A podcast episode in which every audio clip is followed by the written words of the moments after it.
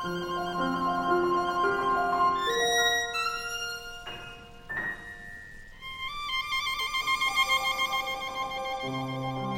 萨蛮，人人尽说江南好。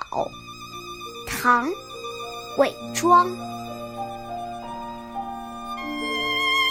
人人尽说江南好，游人只合江南老。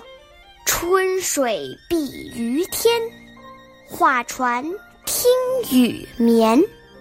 炉边人似月，皓腕凝霜雪。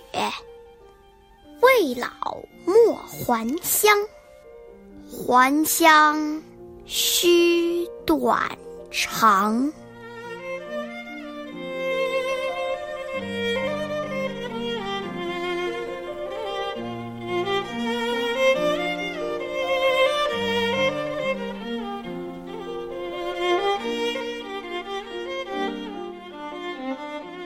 韦庄的一生赶上唐朝从衰败到灭亡、五代十国分裂混乱的时代，所以一辈子饱经离乱漂泊之苦。黄巢起义攻破长安之后，他逃往南方，到处流浪，直到五十九岁才结束了漂泊的生活。而这组词就是他晚年在四川对江南水乡的美好回忆。人人都说江南好。游人应该在江南待到老去。春天的江水碧绿，比天空还要明净。游人可以在游船画舫中听着雨声睡去。江南酒家卖酒的女子长得很美，撩起的袖子，露出的双臂洁白如雪。一事无成，年华未衰时，千万不要回乡。回到家乡后，必定会悲痛到极点。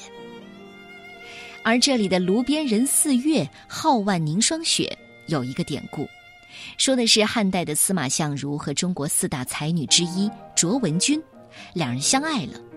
卓文君的家里特别富有，但是又不同意他们两人在一起。文君的爸爸卓王孙更要和女儿断绝关系。没办法，司马相如和文君开了一家卖酒的小酒馆，卓文君呢就站在酒炉边卖酒。这司马相如穿着短裤，和工人一起在大街上清洗酒器。所以在《菩萨蛮》里，这炉边人比喻的就是伪装自己的妻子。他怎么能不思念面如皎月、肤色赛霜雪的妻子呢？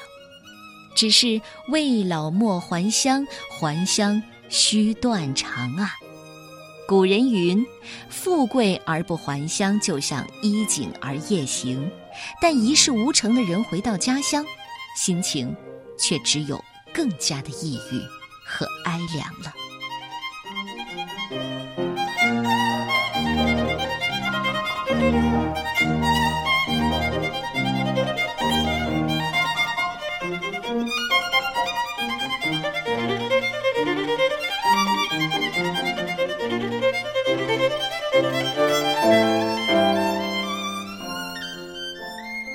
菩萨蛮，人人尽说江南好。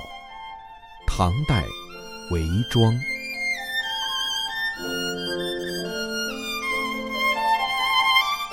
人人尽说江南好，游人只合江南老。春水碧于天，画船。听雨眠，炉边人似月，皓腕凝霜雪。未老莫还乡，还乡须断肠。